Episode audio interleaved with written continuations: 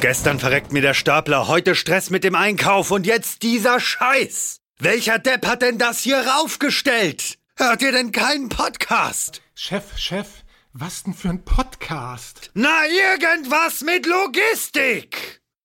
Irgendwas mit Logistik. Der Podcast mit nicht immer ganz wissenschaftlichen Themen. Rund um die spannende Welt der Logistik. Präsentiert von Andreas, Jens und Thomas. Moin zusammen zu einer neuen Folge Irgendwas mit Logistik. Heute in illustrer Runde. Ähm, einmal mit mir Andreas, dann habe ich Jörg dabei. Grüß dich, Jörg. Moin, moin. Dann habe ich Christoph dabei.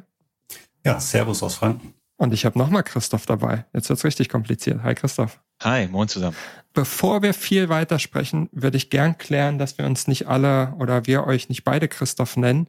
Deswegen Christoph mit Spitznamen, den wir vorher schon abgesprochen haben. Erklär doch mal, welchen Spitznamen du hast und vielleicht auch ganz kurz warum. Ja, das kann ich gerne kurz erklären. Also hier ist äh, Christoph, ähm, auch kurz genannt Mangels. Und äh, das hat folgenden Hintergrund. Ich habe mal ein Jahr in äh, England verbracht und es gab diese wunderbare Serie Neighbors, äh, die, glaube ich, seinerzeit 1985 mal in Australien gedreht wurde. Und da gab es eine Familie, ja, die hieß Mangel und das hat natürlich mit meinem Nachnamen sehr, sehr viel zu tun, der da Mangelmanns ist. Und äh, dann haben die Engländer immer gesagt, der gehört zur Mangels-Familie. Ja, und so ist der Name Mangels entstanden, der sich bis heute gehalten hat. Sehr schön. Prima. Dann haben wir einmal Christoph und, und Mangels. Ähm, jetzt haben wir mit dir angefangen wegen dem Spitznamen. Dann lassen wir Christoph anfangen zu erklären, wer er überhaupt ist und was er überhaupt macht und welcher Christoph er überhaupt ist. Ja, erstmal bin ich sehr froh, dass ich meinen Spitznamen nicht verraten muss. Ähm, nicht hier, wir kennen ihn ja schon.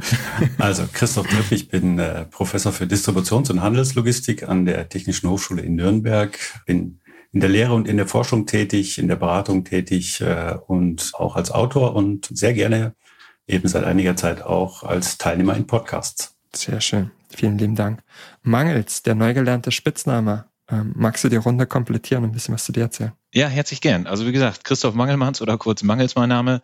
Bin äh, seit mittlerweile 18 Jahren in der Firma Fiege beschäftigt und seit ja, siebeneinhalb Jahren Managing Director der Business Unit Omnichannel Retail womit wir uns alles ja mit dem Thema der heutigen Sendung eigentlich sehr, sehr intensiv beschäftigen. Sehr schön. Ähm, jetzt hast du es schon vorweggenommen. Wir beschäftigen uns mit Omnichannel, so ein Wort, das ich irgendwie schon gefühlt vor zehn Jahren gehört habe, dass irgendwie das große Ding ist und alle müssen das machen.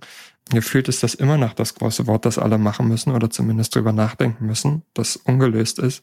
Christoph, du bist der Forschende hier. Magst du uns einmal eine Definition geben und ein bisschen erzählen, was du beziehungsweise die Generalität eigentlich unter Omnichannel versteht? Ja, gerne. Also zunächst einmal, wenn man über Omnichannel nachdenkt, dann geht es im Wesentlichen darum, dass man die unterschiedlichen Vertriebskanäle, die eben vor allen Dingen Händler haben, B2B, B2C, D2C, dass man die eben bestmöglichst zusammenführt, integriert und vor allen Dingen vor dem Hintergrund, dass der Endkunde äh, letztendlich eben diese unterschiedlichen Kanäle gar nicht mehr als einzelne Kanäle wahrnimmt, ähm, sondern letztendlich als ganzheitliche Lösung. Ne? Das heißt, es ist eine Entwicklung eben, die sich eben über Multichannel, wo wir eben vor ein paar Jahren gestanden sind, ähm, eben ergeben hat, dass Kunden immer mehr erwarten, dass sozusagen alles aus einer Hand kommt. Wenn man jetzt über Logistik spricht, über Omnichannel Logistik, dann geht es vor allen Dingen darum, für uns in der Logistikabwicklung eben auch zu überlegen, wie wir diese Kanäle möglicherweise integrieren können, zusammenführen können. Also einmal im Backend vor allen Dingen, heißt also in der logistischen Nachversorgung und letztendlich aber auch im Frontend, da wo wir eben den direkten Kundenbezug haben. Also auch darüber nachzudenken, wo macht denn da eine Zusammenführung dieser Kanäle eben auch Sinn? Oder, werden wir sicher nachher nochmal drüber sprechen, oder wo gibt es eben auch handfeste Gründe, warum wir stärker bei der Separation der Kanäle bleiben? Das ist erstmal eine umfangreiche Definition, ähm, wenngleich aber eigentlich so die, die Quintessenz daraus ja eigentlich ist, es soll alles mehr oder weniger eins sein, ähm, soll alles, alles gleich wirken, wie du es gesagt hast. Und sicherlich auch, wie du es, wie du es schon ähm, angesprochen hast, nicht nur ein Thema, das die Logistik betrifft, auf die wir ja primär heute auch gucken wollen, sondern auch andere ich sag mal, Maßnahmen und Kanäle mit sich zieht, ähm, die vielleicht ein bisschen logistikfremd sind. Wenn wir über Logistik sprechen und deswegen haben wir auch die, das Setting so gewählt, wie wir es haben, ähm, mangels Fieger als Kontraktlogistiker sage ich jetzt einfach mal zusammenfassend als Überschrift hinter euch. Ähm, und seit siebeneinhalb Jahren bist du in dieser Business Unit. Das heißt, ihr beschäftigt euch ja auch schon eine ganze Weile mit diesem Thema und vielleicht auch schon länger als diese siebeneinhalb Jahre. Ähm, wann kam das Thema denn eigentlich so auf? Du hast eben schon von 1985 und der Neighbor-Geschichte gesprochen. Ganz so alt ist es aber wahrscheinlich noch nicht. Nee, das stimmt, das ist absolut richtig. Erstmal äh, ist es ja schön zu hören, Christoph, so die theoretische Diskussion, was was Omnichannel eigentlich ist. Und äh, das ist immer, ich versuche das immer zu erklären, dass eigentlich eine Layer über die Multichannel-Kanäle dazugekommen ist. Und wir beschäftigen uns in der Tat schon sehr, sehr viel länger damit. Ich glaube also 2008, 2009 die ersten äh, E-Commerce-Bestrebungen hier auch nach Deutschland rübergeschwappt sind mit den Zalandos und, und all diesen Themen. Und da gab es ja noch sehr, sehr viele Leute, die ja sehr kritisch gesehen haben, ob sich Themen Online-Schuhverkauf überhaupt durchsetzen wird, äh, ob das überhaupt der richtige Markt ist, ob das überhaupt funktioniert. Wir haben da schon früh dran geglaubt und ähm, ja, haben uns auch, auch da sehr, sehr ja sehr, sehr stark in diese Richtung ausgerichtet. Und da ist auch diese Vision entstanden, die diese Business Unit hat, ähm, nämlich Connecting Brands and Consumers Across Channels. Und das ist eben nicht mehr nur die reine Logistik, mit der wir uns beschäftigen, sondern auch mit allen anderen Themen darum herum. Und äh, das sind, wird bei uns zusammengefasst als das Thema Commerce Service. Und das verändert auch die Ausrichtung eines Logistikdienstleisters, nämlich nicht mehr nur die Logistik zu machen, sondern auch diese Tätigkeiten drumherum, die alle einen Kauf ermöglichen, die sich mit Absatzkanälen beschäftigen, mit dem richtigen Zugang zu Absatzkanälen. Und das verändert eben ein bisschen die Logistikwelt. Mhm. Das verändert die Logistikwelt. Ähm, das, das finde ich ganz interessant. Zum einen der Aspekt, wie du, wie du es gerade geschildert hast, dass man als aus Dienstleistersicht ähm, und nicht jeder benutzt natürlich einen Logistikdienstleister für seine Omnichannel-Strategie, dass man zusätzliche Service anbietet.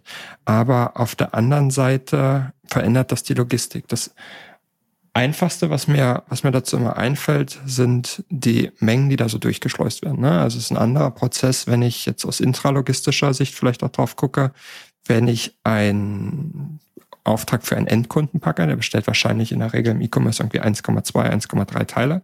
Und wenn ich einen Shop habe, der wird wahrscheinlich in einem besten Fall sogar mit Vollkartons beliefert. Wahrscheinlich gibt es aber noch 10.000 andere Themen. Vielleicht kannst du mal einen kleinen Abriss machen. Was sind denn eigentlich so die Themen, auf die ihr euch zuerst fokussiert habt, abseits dieser zusätzlichen Services bezüglich der Vertriebskanäle? Naja, zuerst mal muss man sich dann damit beschäftigen, äh, was ist das überhaupt für ein Kunde ähm, mit oder für einen Partner, mit dem man, mit dem man ähm, gemeinsam das entwickeln will, weil es gibt auch nicht das Omnichannel-Lager und es mhm. gibt auch nicht die Omnichannel-Strategie. Und das fängt eigentlich damit an, dass wir uns gerne damit beschäftigen, was ist denn der Endkunde und wie sind die Endkunden und was, wo wollen die erreicht werden, über welche Kanäle und was wollen die kaufen? Ich mache mal den Unterschied, wenn du die Zielgruppe hast ähm, und willst Omnichannel tätig sein, die äh, größer 70 ist, dann ist wahrscheinlich mit dem TikTok-Shop anzufangen oder mit dem Instagram-Shop jetzt vielleicht nicht der erste Weg, in den du, in den du gehen musst. Und äh, vielleicht bei diesem, bei diesem Beispiel zu bleiben, was natürlich ein bisschen schwarz-weiß gemalt ist, aber es ist extrem entscheidend, sich damit zu beschäftigen, wo entwickeln sich Kunden hin, wohin entwickeln sich Kundenströme und wie wollen sie abgeholt werden, weil das natürlich dann schnell die Strategie nach vorne betrifft. Also man geht also raus aus dieser Rolle, dass man rein Zahlen, Daten, Fakten sich anguckt und Lieferströme anguckt, sondern sich viel mehr mit Strategien beschäftigt. Und in welche Richtung entwickeln sich Kunden, um dort dann die passende Antwort zu, zu haben, nämlich als Logistikdienstleister sind wir dafür verantwortlich, dem Kunden Convenience zu bieten. Und das können wir nur dann machen, wenn man weiß, wo will der Kunde denn wie abgeholt werden. Hm.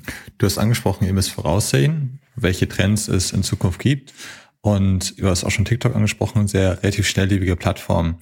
Wie geht es denn? Also wir alle wissen ja, dass Logistik, gerade im Lager, weil wir da relativ viel mit zu tun haben, nicht, manchmal nicht ganz so flexibel ist, wie wir uns das vorstellen.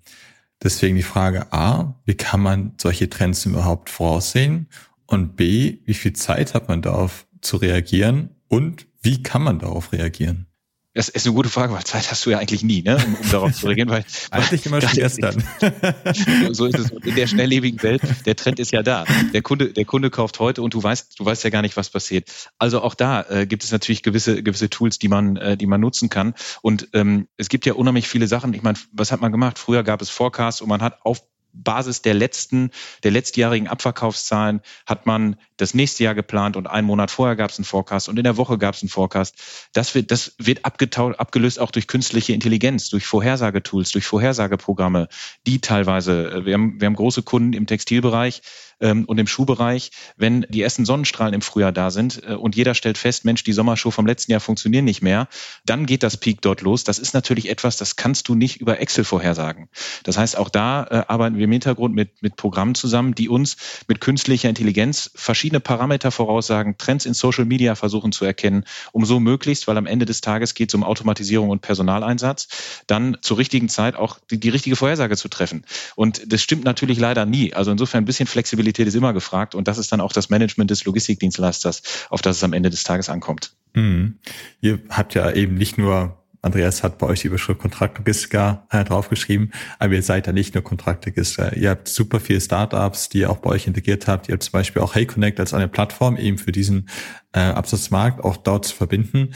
Inwiefern könnt ihr da auch von diesen unternehmensübergreifenden ja, Netzwerken auch profitieren? Ja, das ist vor allen Dingen fängt das bei der Denke an. Also wie solche Startups und wie solche Unternehmen daran, denk, äh, daran gehen. Und äh, das hat auch ganz, ganz viel mit dem, mit dem Thema Trial and Error zu tun. Also Prozesse einfach mal zu probieren und ähm, vielleicht auch mal Lösungen zu finden, die nicht auf den ersten Blick so dem Standard entsprechen, sondern eben eine Lösung bieten, die schnell funktioniert und dann erst nachgezogen wird. Und diese Trial and Error Mentalität, das ist gerade was, was wir, was wir dort lernen. Und was wir natürlich auch sehen, ist, mit welcher Dynamik und welcher Schnelligkeit Marktplätze, Plattformen entstehen und was auch für eine gewaltige Kundenkraft und Kaufkraft dahinter steht.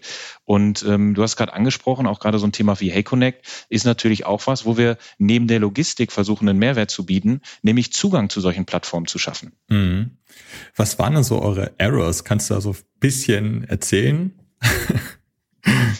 Also, also wenn man mal ganz früh anfängt, die Errors, die es natürlich ganz, ganz am Anfang gab, das sind natürlich immer die nicht angekündigten Sales-Aktionen, ja, wo du auf einmal morgens die, äh, das, das Lager sozusagen aufschließt und auf einmal sind 70 Prozent mehr Orders als, als gedacht und äh, du weißt gar nicht mehr, wo, wo, wo oben und unten ist. Also das sind natürlich dann die Klassiker, die du, die du auf der, auf der Fläche siehst. Und äh, ich glaube, die, die größten Fehler, die man, die man macht, ist fehlende Kommunikation. Fehlende Kommunikation miteinander, mit den Partnern, mit den Plattformen, um zu sehen, welche Aktionen wie laufen. Und da ist es eben extrem wichtig, wichtig, auch sich mit Daten zu beschäftigen, mit Transparenz zu beschäftigen, weil nur dann kann man ein Lager, egal ob automatisiert oder manuell, vernünftig steuern. Mhm. Christoph, wie geht ihr daran? Ich meine, du bist ein bisschen weiter weg. Wir haben jetzt hier total über ja, relativ disruptive Verhalten von Endkunden gesprochen. Wie könnt ihr da auch Input, wie zum Beispiel für Mangels liefern, dass du sagst, hm, äh, vielleicht entdecken wir den Trend in sechs Monaten, ist wahrscheinlich super schwer vorauszusagen, aber dass ihr da Input liefern könnt. Also ich glaube, das ganze Thema Trendforschung ist ja schon sehr, sehr stark äh, belegt, sage ich jetzt mal. Was wir ganz konkret machen, ähm, ist eben, dass wir uns neuere Entwicklungen greifen, ähm, jetzt beispielsweise eben das Verhalten von Endkunden äh, im Stationärhandel, aber auch im Onlinehandel äh, und versuchen das eben über kleinere wissenschaftliche Arbeiten ein Stück weit zu analysieren und, und dadurch natürlich auch ein gewisses ähm, sag mal, Trendverhalten äh, zu identifizieren. Ne? Also nur mal als Beispiel, was wir sehr häufig machen, ähm, ist, dass wir uns äh, anschauen, wie denn die Bedürfnisse von Endkunden sich verändern, äh, beziehungsweise wie bestimmte Dinge von Endkunden denn äh, akzeptiert werden und was deren Erwartungshaltung ist. Also beispielsweise äh, so ein neues Thema wie jetzt äh, ähm, wir, das ganze Thema rund um Quick Commerce, ähm, ja, die, die zehn Minuten Lieferdienste, ähm, dass wir uns da sehr intensiv mit beschäftigen, mit den Geschäftsmodellen und dann eben auch ganz konkret Endkunden ähm, in einem bestimmten Altersbereich nach ihren Erwartungshaltungen und Meinungen, äh, Wünschen dann eben auch ähm, befragen und das versuchen halt äh, strukturiert zu analysieren. Und das Gleiche machen wir aber auch im äh, Bereich Omnichannel, äh, dass wir uns eben auch anschauen, ähm, was machen denn Händler ähm, und, und wie betreiben sie dieses Geschäft und wie gut betreiben sie dieses Geschäft eben auch und versuchen daraus natürlich dann auch Rückschlüsse zu ziehen, wie man das Geschäft zukünftig verändern kann. Jetzt haben wir ja zwei Experten. Was machen denn Händler? Fragen wir einfach mal so, Christoph. Was machen die denn aktuell? Was ist denn der Trend, den man vielleicht, ähm, wenn man sich das jetzt anhört und selber Händler ist, was muss man denn eigentlich aufgreifen und sagen, das ist irgendwie aktuell das Thema? Mhm.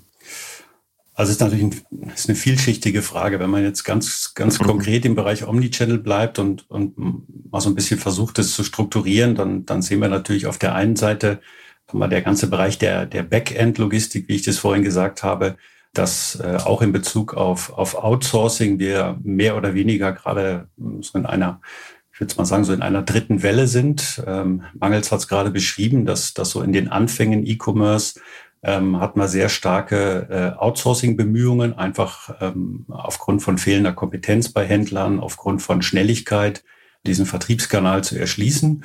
Ähm, man muss sagen, so, so nach, nach, nach den ersten zehn Jahren haben wir so leichte äh, ähm, Rückverlagerungstendenzen auch wieder gesehen.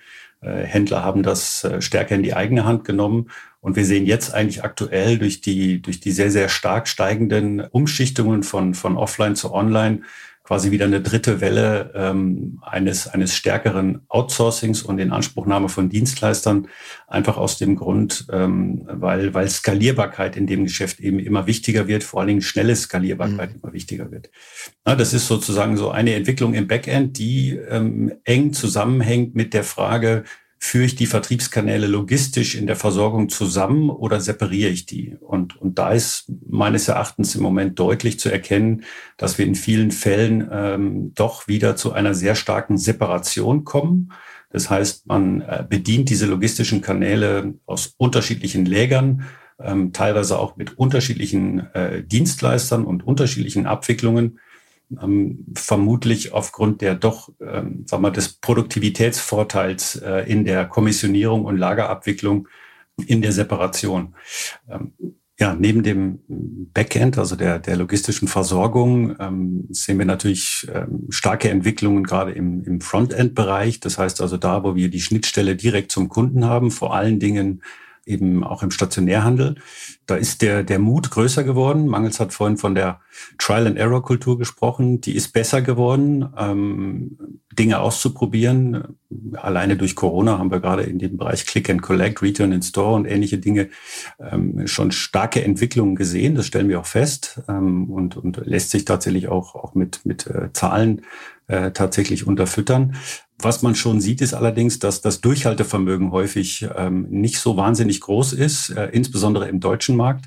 Wenn wir, wenn wir mal den Vergleich ziehen mit dem amerikanischen Markt, ähm, da haben wir doch viel, viel umfassendere Entwicklungen, eben was das Thema äh, Frontend anbetrifft.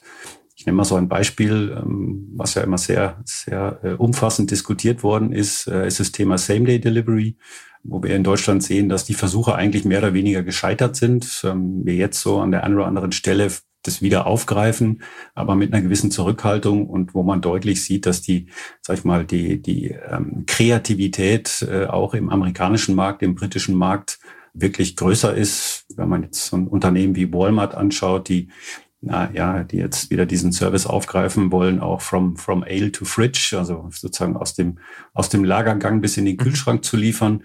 Das sind einfach Dinge, wo wir schon erkennen, dass der, der Mut und die Kreativität dort äh, größer sind, als wir das teilweise im deutschen, europäischen Markt eben auch sehen. Ja, das ist total spannend, äh, was, was du da sagst, weil ich glaube, gerade was den Research betrifft, die Phase, in der wir ja gerade alle sind, und das, das böse Corona-Wort können wir alle gar nicht hören, aber das, was wir vermehrt mitkriegen, was passiert denn in der Zukunft? Also wie wird sich Konsumentenverhalten ändern? Oder wird es gleich bleiben oder kommt das Thema Innenstadt wieder zurück? Also diese ganzen Diskussionen, die wir führen, das ist ja gerade genau die spannende Phase. Wir wissen ja alle nicht, was passiert.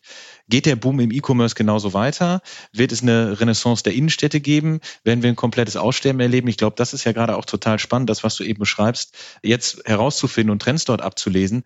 Und auch da, das ist, äh, bin ich wieder bei dem Punkt, kenne deine Kunden. Ja, also überlege, wie sieht deine Kundenstruktur aus und leite daraus ab, wie sich auch Ströme entwickeln, weil nur dann kannst du natürlich auch das vernünftige Backend, von dem du gerade eben gesprochen hast, die logistische Struktur bauen, wenn du weißt, wie sich, wie sich Kundenströme entwickeln werden.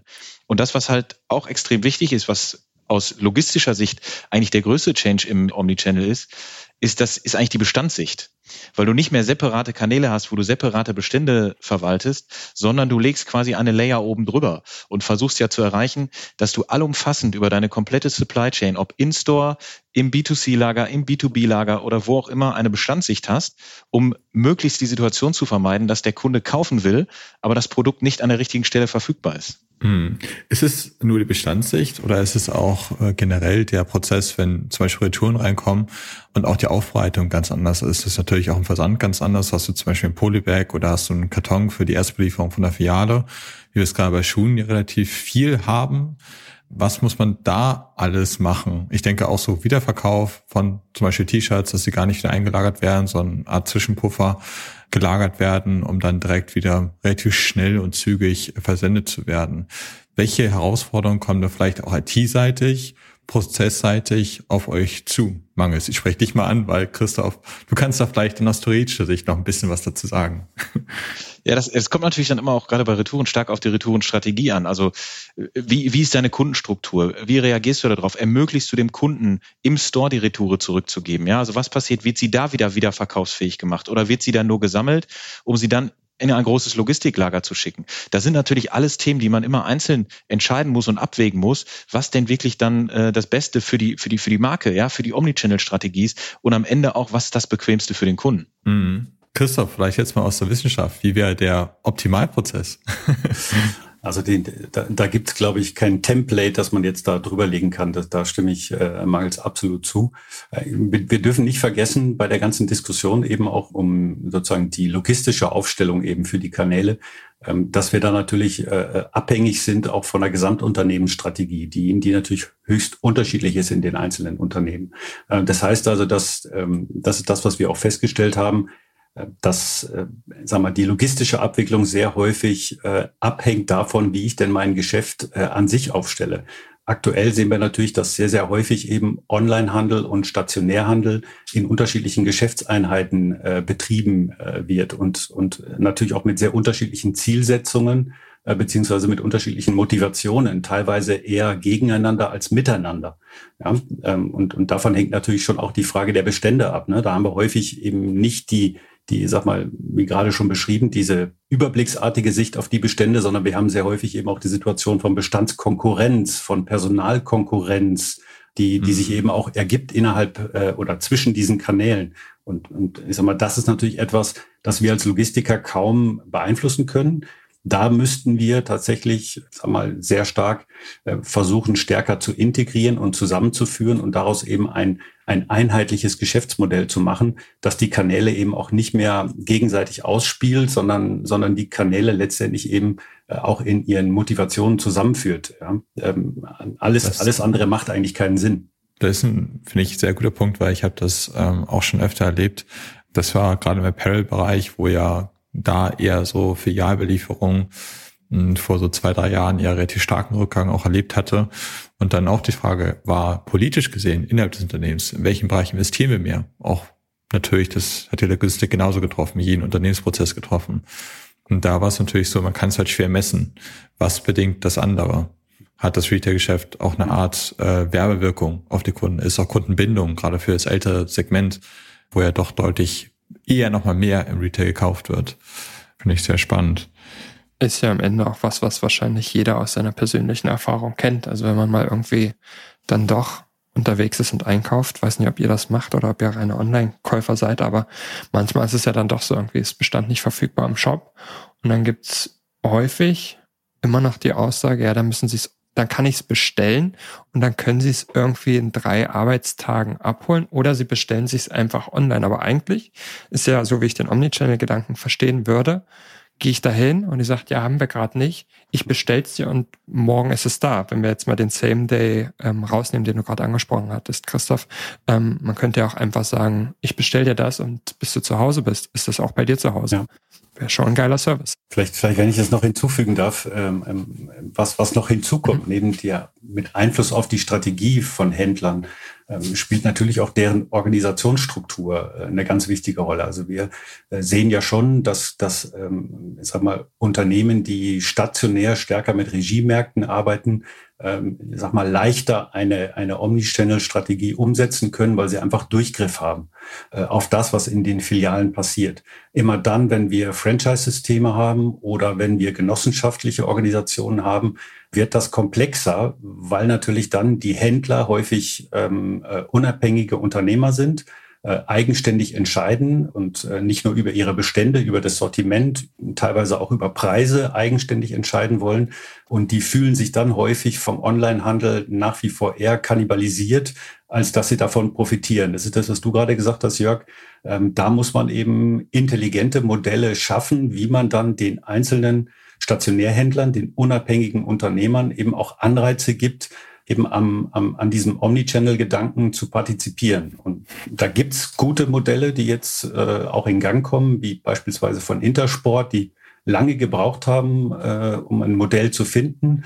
Ähm, anderes gutes Beispiel ähm, ist Baby One, die eine Franchise-Struktur haben, die jetzt auch entsprechende Wege gefunden haben, offensichtlich stärker die Filialen mit einzubinden. Äh, also das kommt noch hinzu und das wirkt sich natürlich letztendlich alles auf das aus, was wir in der Logistik leisten müssen. Und am Ende des Tages, Chris, ist ja das, was Andreas gerade auch gesagt hat. Ne? Wir sind alle ja selber auch Kunden. Und äh, du lässt dich ja nicht aufhalten, weil irgendwelche Unternehmen interne Diskussionen führen, ob sie die Kanäle verbinden oder nicht. Am Ende entscheidet der Kunde, wo er kaufen will und wie er kaufen will. Und wenn Andreas in die Stadt geht und sagt, äh, Mensch, ich möchte das hier im Shop kaufen, aber schickt's mir bitte nach Hause, dann möchte er sich für diese Möglichkeit entscheiden. Und er möchte es so bequemlich, wie er es für nötig hält, haben. Und äh, ich glaube, das ist auch was, wo man einsehen muss, am Ende soll Ware zur Verfügung stehen und jeder Kaufwunsch eines Kunden befriedigt werden. Und auf die Art und Weise, dass es für den Kunden am bequemlichsten ist. Und das muss die Logistik, das müssen dann die Stores, ja, und das muss einfach das Angebot der, der, der Brand dann leisten. Wie nah kommt man dann eigentlich als Logistikdienstleister an diese Infos ran? Ne? Wir haben ja mit Christoph gerade eben auch viel darüber gesprochen, wie diese Infos aus, aus Händlersicht laufen und so weiter. Als Logistikdienstleister hast du natürlich so einen begrenzten Handlungsspielraum und auch einen begrenzten Informationsfluss. Wie macht ihr das dann, Mangels? Das ist völlig richtig. Und das ist, das ist das, was ich eben so sagte, was vielleicht die Veränderung der Logistik und auch der Logistikdienstleister ist. Es ist also nicht mehr nur, kalkulier mir mal durch, wie sieht denn das Angebot des Lagers aus und wie berechnen wir das? Weil die Frage eigentlich viel mehr ist, du darfst nicht auf den Daten der Vergangenheit aufsetzen, sondern eigentlich musst du gemeinsam überlegen mit einem Partner, wie werden die Daten in der Zukunft Zukunft aussehen.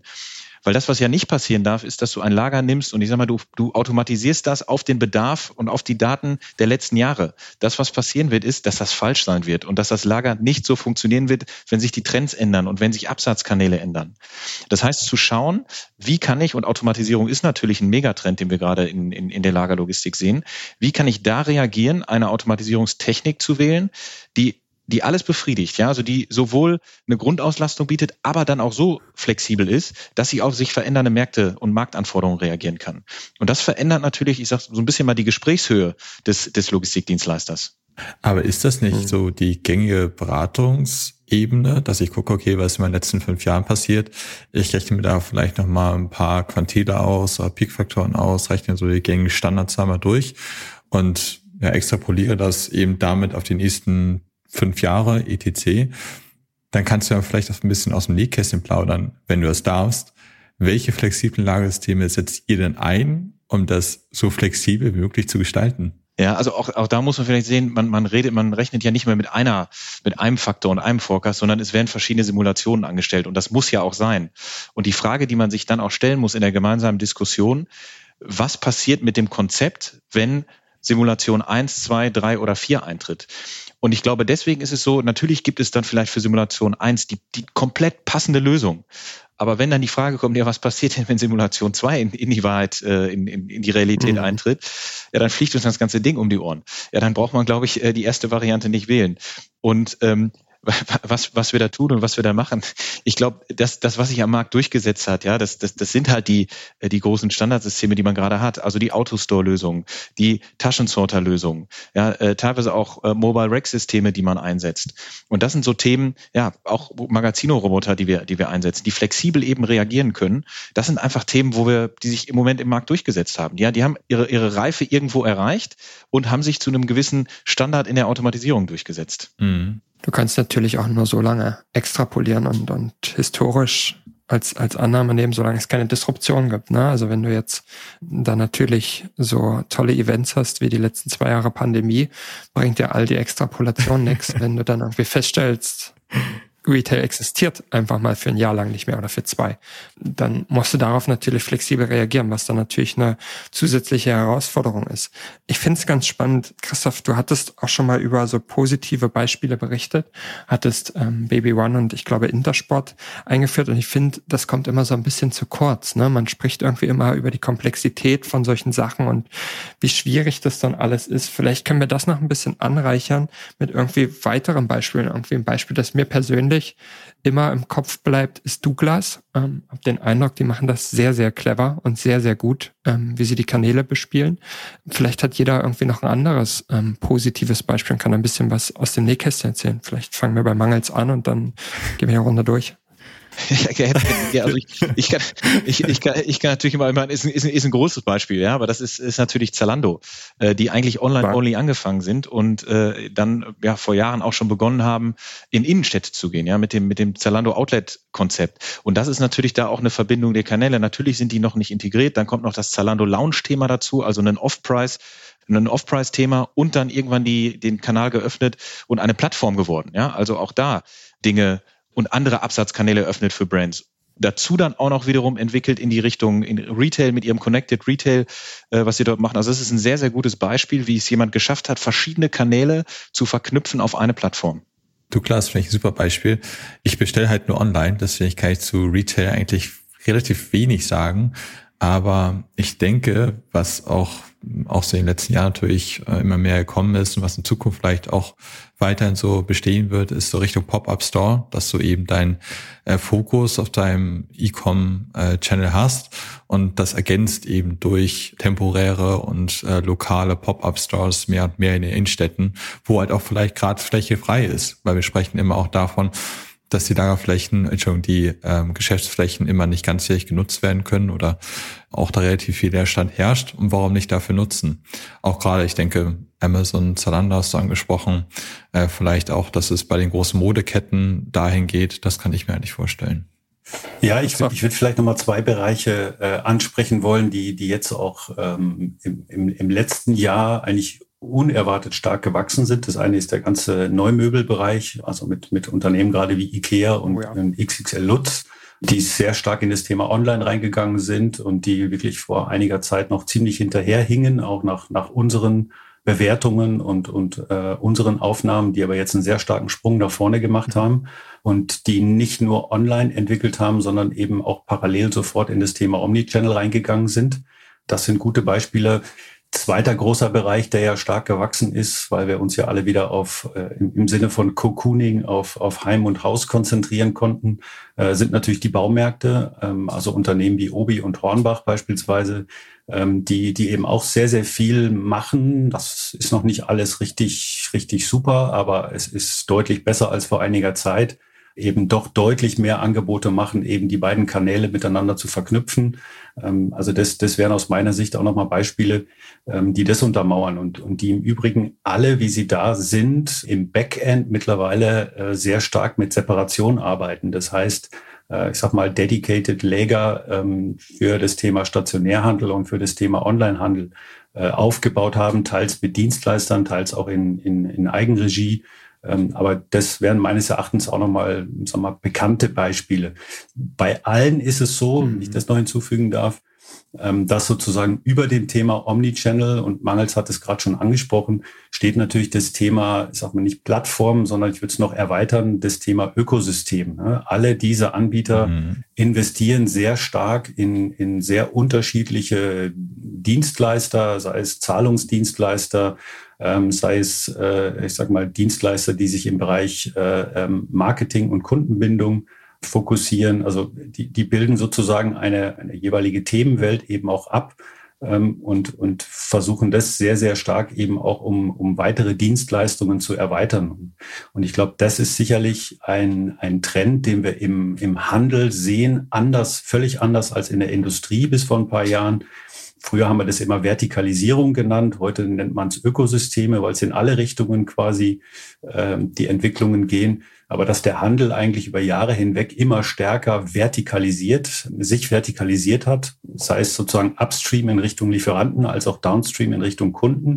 Und in der Industrie haben wir eigentlich genau das Gegenteil gesehen, nämlich äh, sehr, sehr starke äh, Fokussierung auf Kernkompetenzen, eigentlich genau das Gegenteil der Vertikalisierung. Und äh, ich glaube, das sind, das sind Dinge, die wir auch in den nächsten Jahren äh, sehen werden, in, dass, dass sich immer mehr Händler eben umfassende Ökosysteme aufbauen und häufig gehört dazu eben dann auch noch ein Plattformgedanke. Mhm. Ja, und bei diesen Systemen, also das muss man ja auch sagen, am Ende des Tages geht es immer darum, dass der Kunde sein Paket, ja, wenn es, selbst wenn es ein Ökosystem und eine Plattform ist, in der relevanten Zeit äh, bekommt, die ihm versprochen wurde. Weil auch da gehen ja diese Plattformen und Ökosysteme hin, relativ strikte SLAs für Teilnehmer, die an diesen Marktplätzen angeschlossen sind, festzulegen, weil am Ende des Tages geht es wiederum darum, äh, den Kunden Convenience und Bequemlichkeit zu liefern und das in der richtigen Zeit. Und wenn das nicht gewährleistet ist, ja, dann wird auch keiner auf der Plattform zweites oder drittes Mal kaufen. Hm. Ist das ähm, tatsächlich immer so, dass auch in den nächsten fünf bis zehn Jahren das immer noch auf Convenience ausgerichtet ist? Oder ist es vielleicht auch so, dass es immer mehr in Richtung Nachhaltigkeit geht, dass ich das vielleicht eben mit der Konsolidierung der Sendung, dass ich das nur noch machen kann, dass auch das von der Händlerseite nur vorgegeben wird auf meiner Plattform, dass ich das eben konsolidieren muss aus verschiedenen Legern? Ja, dass da mehr der Fokus drauf gelegt wird? Ich glaube, das ist nicht eine Frage der nächsten fünf bis zehn Jahre. Das ist äh, schon eine, eine sehr aktuelle und akute Frage, mit der man sich beschäftigt und mit der ja sich eigentlich, eigentlich nahezu 90 Prozent der Leute, mit denen wir sprechen, beschäftigen. Wie können wir diese Lieferketten möglichst nachhaltig machen? Weil auch das kann natürlich ein Argument sein für die Kunden, die einfach sagen, das ist, das ist, ich kaufe nur noch da, wo es nachhaltig ist. Und auch dann diese Parameter einzustellen. Möchte ich zwei Pakete bekommen? Möchte ich alles konsolidiert in einem Paket bekommen?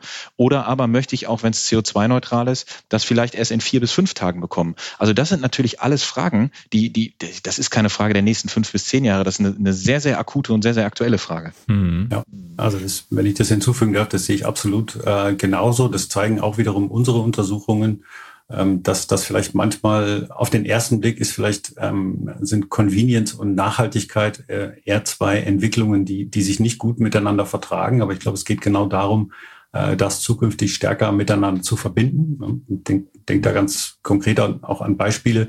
Wenn man so, so einen Nischenplayer, einen extrem erfolgreichen Nischenplayer wie das Musikhaus Thomann äh, sich anschaut, ähm, wirklich Europas Nummer eins online äh, im, ja. im Bereich der Musikinstrumente, unangefochten, muss man sagen, ähm, die, die einen riesengroßen Aufwand in ihrer Lagerabwicklung treiben, äh, um eben Sendungszusammenführung äh, aus unterschiedlichen Lagerbereichen sicherstellen zu können. Äh, und das eben auch ja bei, bei teilweise sehr sperrigen, großen äh, Musikinstrumenten äh, plus eben auch einer hohen Kleinteiligkeit an Kabeln und Steckern und sonstigen. Ja, aber die das, die da eben investiert haben in Technologie, um das sicherstellen zu können. Ja, weil sie einfach sagen, das ist für meinen Kunden unglaublich wichtig. Ja, der will schnell beliefert werden, aber der will eben nicht äh, seine, seine Teile in, in vier Zustellungen bekommen. Das, das, äh, das können wir sozusagen als Unternehmen nicht vereinbaren, aber der Kunde will es eben auch nicht. Hm, kann ich absolut bestätigen, während ich in mein Mikrofon geliefert vom Musikhaus Thomann spreche. Ähm, sehr, sehr, sehr gutes Beispiel. ja, fast, ne? Ja. Ähm, fast. Vielleicht kriegen wir irgendwie einen Coupon oder so. Absolut, absolut wichtiges Thema. Ich würde das ganze Thema gerne irgendwie mal versuchen, so ein Stück weit zusammenzufassen. Vielleicht müsst ihr noch mal ein, zwei Themen ergänzen. Ähm, aber im Wesentlichen haben wir, glaube ich, viel Gemeinsamkeiten ähm, entdeckt und, und irgendwie alle die gleiche Sicht darauf. Ähm, es geht nicht nur darum, Logistik zu machen, um, über die wir uns so gerne unterhalten, sondern auch viel darüber nachzudenken, was kann man zusätzlich machen? Ne? Zusätzliche Services und Dienstleistungen, die am Ende alle darauf abzielen, dem Kunden, so wie wir es jetzt zum Schluss auch hatten, Convenience zu liefern und zeitgleich, um, um die Aktualität mit reinzubringen, ein Stück weit die Nachhaltigkeit auch nicht aus den Augen zu verlieren, ähm, um nicht zu sagen, wir bauen uns jetzt irgendwie was, was, was tailor-made ist, sondern Flexibilität ist irgendwie im Bereich Omnichannel noch ein größeres Thema, als wenn man sich einen Kanal separat aussucht. Ne? Ich denke auch ein bisschen mehr Kontrolle zu behalten, gerade eben bei diesem super dynamischen Thema, dass du so früh wie möglich weißt, was auf dich zukommt. Ja. Ist ein Kommunikationsthema am Ende, ne? Ja, absolut, absolut. Ja, und vielleicht noch ergänzen. Also erstmal bin ich froh, dass äh, Christoph als äh, ja, Professor mit den theoretischen Ansätzen das bestätigt, was, was wir so sehen und, und, und denken über den Markt. Das ist erstmal, das das ist erstmal beruhigend zu ja, hören. Genau. Ja, das ist schon mal gut. Also die, die, die Richtung stimmt an der Stelle. Vielleicht ergänzend, äh, du, du hast es eben so gesagt, auch Christoph, und als wir über Investitionen gesprochen haben, auch das ist ja ein Thema, was die Logistik und Logistikdienstleistungen, insbesondere die Kontraktlogistik verändert. Es gibt ja dieses klassische Dilemma, äh, was einen, was einen 3PL hat nämlich eigentlich die Vertragslaufzeiten. Vertragslaufzeiten, ja, genau, du, du sprichst es eben an, ja. Also äh, wenn ich investiere und wenn es eine, eine customized Lösung für einen Kunden ist, dann geht das nicht über Vertragslaufzeiten, die in Automatisierungszeiten zwischen sieben bis zehn Jahren liegen. Ich glaube, da findet gerade auch eine, eine Veränderung und eine Denke statt, dass der Logistikdienstleister, und wir haben es eben angesprochen, in diese standardisiert flexiblen Automatisationstechniken investiert unabhängig von Laufzeiten und Kundenverträgen. Weil genau das auch wieder das Thema Nachhaltigkeit ist, was eben nicht customized auf einem Kunden ist, mhm. sondern flexibel reagieren kann. Sodass nach drei, vier, fünf Jahren dann entsprechend, wenn, der, wenn, die, wenn die Kundenrichtung sich verändert hat und der Markt hat sich komplett verändert, ja, vielleicht auch ein neuer Kunde dieser Technik zugeführt werden kann. Und das ist etwas, das, das, das merke ich gerade, das verändert so ein bisschen den Markt und die Investitionsfreude und Bereitschaft der Logistikdienstleister geht so ein bisschen in zwei Richtungen. Ne? Zum einen die zusätzliche Investitionsbereitschaft, sage ich mal. Und die zweite Variante natürlich auch auf entgegengesetzter Richtung aus, aus Anbietern von Automatisierungstechnik oder, oder Lösungen ist natürlich auch die Flexibilität der Zahlung. Wenn ich ein System ein Stück weit ähm, flexibilisiere und standardisiere, kann ich natürlich auch darüber nachdenken, den Schritt in Richtung, in, ach, in Richtung, wow, ähm, hinsichtlich äh, Pay-per-Use-Modelle zu gehen und zu sagen, ich reduziere eigentlich den CapEx oder Investitionsaufwand für beispielsweise Logistikdienstleister, aber auch andere ähm, und flexibilisiere die Zahlung und mache es dadurch natürlich viel, viel einfacher, einen Zugang überhaupt zur Technologie zu bekommen und vom, ich sag mal, händischen ähm, wegzukommen. 100 Prozent, weil das ist, äh, schließt sich ja genau da an die Frage, äh, wie wird das Kundenverhalten in drei bis fünf Jahren sein? Wenn wir die Frage vor drei bis fünf Jahren gestellt hätten, dann hätte wahrscheinlich auch niemand gedacht, dass online so boomt, dass diese Plattformökonomie sich so durchsetzt. Also das sind alles natürlich Dinge, die sind unheimlich schwierig zu beantworten und umso mehr geht es genau in die Richtung, die du gerade beschrieben hast. Spannend. Stressiger als, als je zuvor, würde ich mal, würde ich mal unterschreiben ähm, und sagen, ist irgendwie eine herausfordernde Zeit für den Omnichannel, über den man dann doch seit vielen Jahren schon spricht ähm, und den man versucht zu lösen dann scheint es ja aktuell zumindest richtig Druck drauf zu sein, so wie ich das aus dem, aus dem Gespräch rausnehme. Also das ist so, den Druck ähm, empfinden wir aber nicht als Stress, also insofern. Positiver Druck. Diamanten. genau. Ähm, sehr schön. Ich fand das super spannend. Ähm, ich fand die Konstellation super gut. Finde es super, auch als Bestätigung für Mangels, ähm, dass, dass Christoph seiner Meinung ist. Finde es ähm, interessant, wie die Forschung darauf blickt ähm, in Richtung Wissenschaft. Ich kann nur sagen, vielen Dank für den Austausch. Wahrscheinlich könnte man das noch zwei, drei Stunden weiterführen. Ähm, und vielleicht muss man das auch nochmal an einer anderen Stelle mit einem Fokus dann auf einem spezielleren Thema. Jetzt haben wir es ein bisschen generell abgehandelt. Vielen Dank für alle, die mitgemacht haben. Ganz, ganz herzlichen Dank. Hat richtig viel Spaß gemacht. Ja, vielen Dank an euch. War richtig gut. Bis zum Danke, nächsten Mal. Ciao, ciao. ciao. Danke, ciao.